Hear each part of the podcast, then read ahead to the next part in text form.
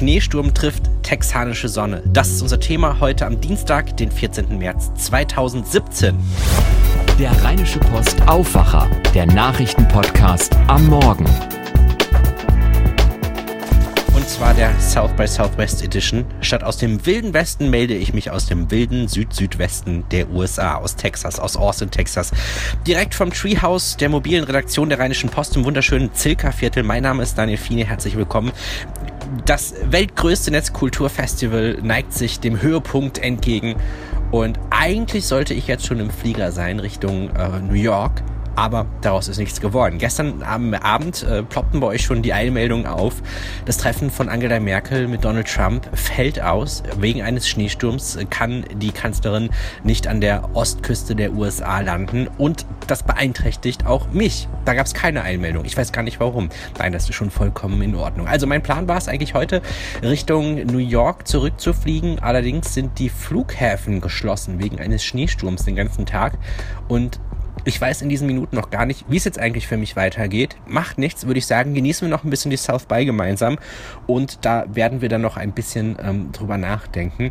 Und ironischerweise dreht sich auch heute alles um Mobilität, um die Zukunft von Mobilität. Ich habe gehört, sie soll eine Zukunft haben aufgrund des Schneesturms und vielleicht dann doch einfach hier dieses Verkehrssystem Flugzeug dann durcheinander kommt, da habe ich doch so erheblich meine Zweifel. Aber Mut gibt mir jetzt Stefan Dörner. Er ist der Chefredakteur von T3N und mit ihm habe ich ein bisschen diskutiert, welche Rolle Mobilität denn hier auf der South by in diesem Jahr gespielt hat. Stefan Dörner, du bist unfreiwillig in eine Serie von Auto-Events äh, reingeraten, ähm, die ja auch tatsächlich auch in Deutschland schon angekommen ist, dass das Thema ähm, auch Zukunft der Automobilbranche, Zukunft Mobilität auch ein, einer von vielen Schwerpunkten in diesem Jahr sind. Was hast du da mitgenommen? Ja, ich habe äh, den Dieter Zetscher getroffen, zunächst am ersten Abend direkt im, im Smart House. Da hat er sich so ein bisschen unter die Leute gemischt und da haben wir ihm ganz, ganz viele Fragen gestellt, besonders zu Tesla, haben ihn gelöchert mit Tesla-Fragen natürlich, weil hier äh, in den USA ist natürlich Tesla auch sehr, sehr stark und auch in der ganzen Wahrnehmung unter den Techies ist halt Tesla momentan das Angesagte. Und er war aber gar nicht genervt davon, hat wirklich alles sehr geduldig beantwortet. Und ich habe ja auch noch am, am Tag danach, gab es noch diesen Lunch mit, mit äh, Dieter Setch und da waren auch irgendwie der Guy Kawasaki mit dabei und der Robert Scoble und so. Und da haben wir auch ganz viel zu Augmented Reality und solche Fragen äh, gestellt. Und was habe ich mitgenommen? Naja, also Daimler hat irgendwie schon länger, glaube ich, erkannt, ähm, dass Mobilität so eine Art Commodity wird, die man halt irgendwie, also gerade in urbanen Räumen, in den Großstädten, dass man einfach eine App hat, wo man irgendwie von A nach B kommen will und dann irgendwie je nach Situation halt entscheidet, äh, nehme ich jetzt ein Carsharing-Auto, nehme ich eine ÖPNV, nehme ich ähm, das Fahrrad oder was auch immer. Und äh, Daimler hat, glaube ich, wie jetzt kein anderer deutscher Hersteller zumindest erkannt, dass man irgendwie versucht, so eine Art Plattform zu werden für Mobilität. Und äh, dafür haben sie auch Mobile gegründet, äh, diese hundertprozentige Tochter. Dafür haben sie MyTaxi gekauft. Ähm, das hat noch ganz viele Hindernisse und aktuell weiß ich auch gar nicht, ob zum Beispiel nicht auch Google vielleicht die Plattform von Mobilität wird, weil ich meine, dieses Google Maps haben wir nun mal alle auf unserem Smartphone und tippen sie so ständig ein, dass wir nach A B, äh, von A nach B äh, wollen. Und da ist natürlich die Hürde, jetzt eine neue App runterzuladen, relativ hoch. Aber zumindest hat Daimler erkannt, dass er in der Kante was tun müssen. Maps war ja auch das Thema bei seinem Vortrag. Ja, genau, genau. Da hat er über hier gesprochen. Hier haben sie ja äh, gekauft von Nokia also zusammen mit Audi und äh, wer war noch der dritte? V, nee, nicht VW, äh, Audi und BMW, BMW genau. Ne? Genau, ja. die drei haben wir es ja zusammen gekauft. Und klar, Kartendaten sind natürlich auch für autonomes Fahren ein super wichtiges Thema. Äh, darüber hat Herr Zetscher auch ganz viel äh, gesprochen.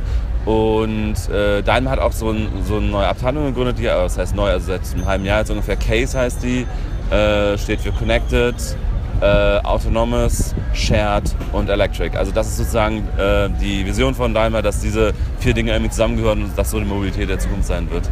Was ich noch ganz interessant fand, lass uns mal kurz auf Tesla zurückblicken, ja. so als Elefant im Raum, wenn es um die ja, Zukunft ja. der äh, Autos geht. Äh, wie, wie, was hat er so denn auf äh, deine Fragen geantwortet? Also was hast du das Gefühl, in welchem Verhältnis steht Daimler zu Tesla? Also sehen Sie ihn das eher so als Ermöglicher oder eher als, als äh, Gefahr? Also, es gibt eine ganz interessante Geschichte zwischen Tesla und Daimler auf jeden Fall. Daimler hat nämlich mal in der Zeit in Tesla investiert, als es Tesla wirtschaftlich ziemlich schlecht ging. Und eine von den Antworten von, von, von Thatcher ging auch so ein bisschen in die Richtung, hätten wir damals nicht investiert, wer weiß, ob es Tesla heute noch gäbe. So, und das ist auch, Elon Musk hat das auch ein paar Mal erwähnt in, in solchen Interviews, dass Daimler ihnen damals sehr geholfen hat. Sie haben damals eine Technologiepartnerschaft gemacht, es gab dann diese B-Klasse, die elektrifiziert wurde. Inzwischen hat Daimler da eine andere Strategie, aber kann ich gleich noch was dazu erzählen. Aber zunächst zu Tesla zurück. Ähm, Tesla hat es einfach geschaffen, das sagt auch Zetsche, dieses Thema Elektrofahrzeuge cool zu machen. Ne? Ich, es ist nicht einfach nur dieses Öko-Ding, sondern ich, ich kaufe mir halt wirklich eine geile Karre, mit der ich schnell fahre, gute Beschleunigung. Es ist einfach sexy, einen Tesla zu fahren. Das, das hat einfach Tesla hinbekommen, dieses Image mit Elektromobilität zu verbinden. Und ich glaube, äh, Daimler hat das Thema Elektromobilität erst ein bisschen falsch eingeschätzt, also unterschätzt. Äh, BMW war ja ein bisschen früher mit dem Thema zum Beispiel auch. Und jetzt setzen sie aber voll auf rein elektrisch, also, also nicht rein elektrisch, aber so einfach eine Linie, die von Scratch auf elektrisch gebaut ist, also auch von der Bauweise her. Und nicht jetzt irgendwie ein Auto, was es schon gibt, wie eine C-Klasse oder S-Klasse, elektrifizieren, sondern eine ganz neue, die heißen dann IQ. Ähm, die sollen ab 2019 erscheinen. Ist natürlich ziemlich spät, aber ähm, äh, also da hat, da hat Thatcher schon gesehen, da hat Tesla sozusagen den Weg gewiesen, wo muss es hingehen. Test, also Elektroauto muss Spaß machen. Es darf nicht dieses Öko-Spar-Image haben, sondern es muss irgendwie ja, ökologisch auf jeden Fall, aber halt auch Fun, Freude am Fahren sozusagen. Das ist jetzt der BMW-Slogan. Aber ähm, in diese Richtung müsste es halt gehen. Und das hat er, glaube ich, erkannt. Ich hatte noch gefragt zu den Batterien. Also Tesla hat ja so eines der, der großen Argumente ist ja, wir machen Skaleneffekt, bauen diese Gigafactory, äh, sind der größte äh, Akkuhersteller der Welt und da kriegen wir es irgendwie hin, dann die, die Akkus so, so großer Stückzahl zu produzieren, dass wir halt die günstigsten produzieren. Und da äh, hat äh, Daimler eine andere Strategie. Die sind halt der Meinung, wir kaufen die lieber ein äh, bei Zulieferern, weil sie das auch in Deutschland zum Beispiel nicht äh, wirklich konkurrenzfähig herstellen können. Und da hat er halt auch gesagt, Tesla würde ja auch die Zellen selber gar nicht herstellen, sondern würde die Zellen einkaufen nach Asien und dann diese Batteriepacks einfach nur bauen in Gigafactories. So.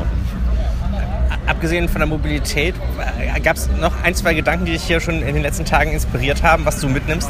Ja, ich habe mich ein bisschen mit dem Thema China noch beschäftigt, weil das auch der Schwerpunkt unserer nächsten Printausgabe sein wird. Und da ist natürlich äh, ganz interessant, dass jetzt viele davon sprechen, dass äh, es nicht mehr so ist, dass China von, von den USA oder Europa kopiert, sondern umgekehrt. Und da habe ich mir jetzt gerade noch einen Vortrag angeschaut, da ging es um das Thema Super Applications. So eigentlich im Grunde das, was in China ja WeChat äh, zu großen Teilen ist. Alles, wirklich alles in eine App gesaugt. Äh, man kann alles über WeChat machen, man kann äh, Geld hin und her schicken, man kann äh, Sachen bestellen, man kann Nachrichten checken und alles ist halt in dieser App integriert. So die mega Plattform sozusagen. Äh, das finde ich einen sehr interessanten Trend. Und natürlich, was auch überall sich durchzieht, also einerseits klar Politik wegen Trump und das andere Thema AI.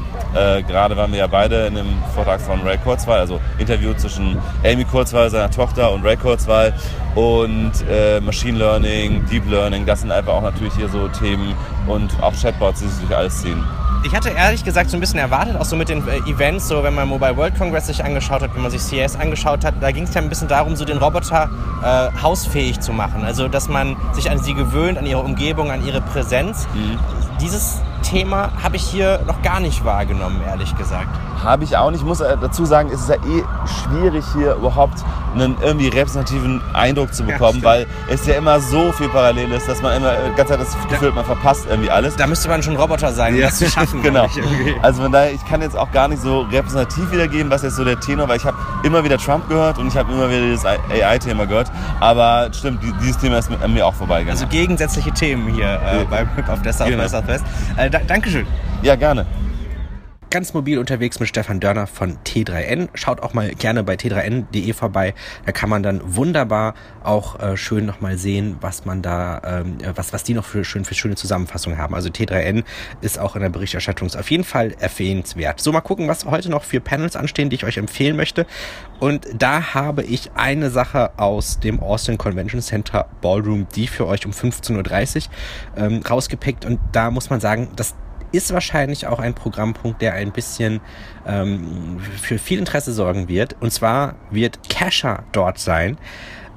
Es ist nämlich interessant, ähm, Refinery 29, das ist ja so ein bisschen ein weibliches Millennial-Portal, kann man das eigentlich fast sagen? Trifft das ganz gut, so Buzzfeed äh, aus der Frauenperspektive. Ich glaube, Refinery 29 ist in Deutschland noch nicht so bekannt. Ähm, meine Beschreibung ist da noch nicht so perfekt. Auf jeden Fall ist diese Plattform äh, ein Phänomen, sehr populär unter äh, vor allen Dingen jungen weiblichen Millennials. Und es ist so, dass wir ja diesen Rechtsstreit mit Popstar Casher äh, mitbekommen haben und seitdem der auch sehr in der Öffentlichkeit ausgetragen wurde, hat Kesha nicht mehr sehr viel in der Öffentlichkeit für Schlagzeilen gesorgt. Aber jetzt bei der South By wird sie auftreten und zusammen mit Refinery 29 eine Diskussion über Reclaiming the Internet führen. Heute um 15.30 Uhr. Es geht äh, mit Kesha wird über Cyberbullying sprechen, also um wirklich ähm, um Mobbing, oh, über, auch über das Vulgärsein und wie man auch irgendwie so die Herrschaft über seine Online-Identität dann auch beherrschen kann. Ich glaube, das ist eine interessante Diskussion und die ist heute um 15.30 Uhr im Ballroom D im Austin Convention Center. Kesha und Refinery 29. Ähm, ist es, glaube ich, eine interessante Veranstaltung. Ob ich sie sehen werde oder nicht, ich weiß es noch nicht. Ich lasse mich da einfach mal überraschen und ich halte euch auf jeden Fall auf dem Laufenden auf meinen privaten Kanälen. Das war es nämlich auch schon für heute. Eigentlich wäre dieser kleine Pop-Up-Podcast jetzt vorbei, aber ich habe noch eine Zugabe. Morgen am Mittwoch gibt's die für euch und zwar werde ich dann zur frühen Zeit in Texas Richtung 7 Uhr beziehungsweise um 14, 13, 13.30 Uhr dann zur deutschen Zeit einen, ein Gespräch über AB-Testing ähm, veröffentlichen, weil das war auch so eines der Themen, wo ich sagte, so, oh, da ist, das, da ist zwar immer wieder darüber gesprochen worden, wie wichtig das ist, das haben wir aber dieses Jahr auf der South by erfahren. Wenn euch diese Podcast-Serie gefällt, Hört euch die anderen Episoden an auf zeitgeist.rp-online.de und ich würde mich auch sehr freuen, wenn ihr darüber twittert und auch anderen verratet, weil so eine kleine Pop-Up-Serie, äh, da dauert es natürlich in kürzester Zeit dann nochmal eine Hörerschaft aufzubauen. Mein Name ist Daniel Fiene, ich twitter unter @fiene, wie Biene nur mit F. Und unter zeitgeist.rp-online.de. Das ist unsere Adresse. Und ich würde sagen, zum Schluss habe ich für euch noch das Wetter für Austin, Texas. Gestern war es ja schon sehr vorbildlich. Im Laufe des Tages kam die Sonne, nur blauer Himmel, am späten Nachmittag richtig warm, leichte Sonnenbrandgefahr. Und genauso schön geht es heute weiter. Sonne, Sonne, Sonne bei Werten um die 20 Grad. Und in der Sonne fühlt sich das natürlich viel wärmer an. Viel Spaß euch heute auf der South by. Mehr bei uns im Netz www.rp-online.de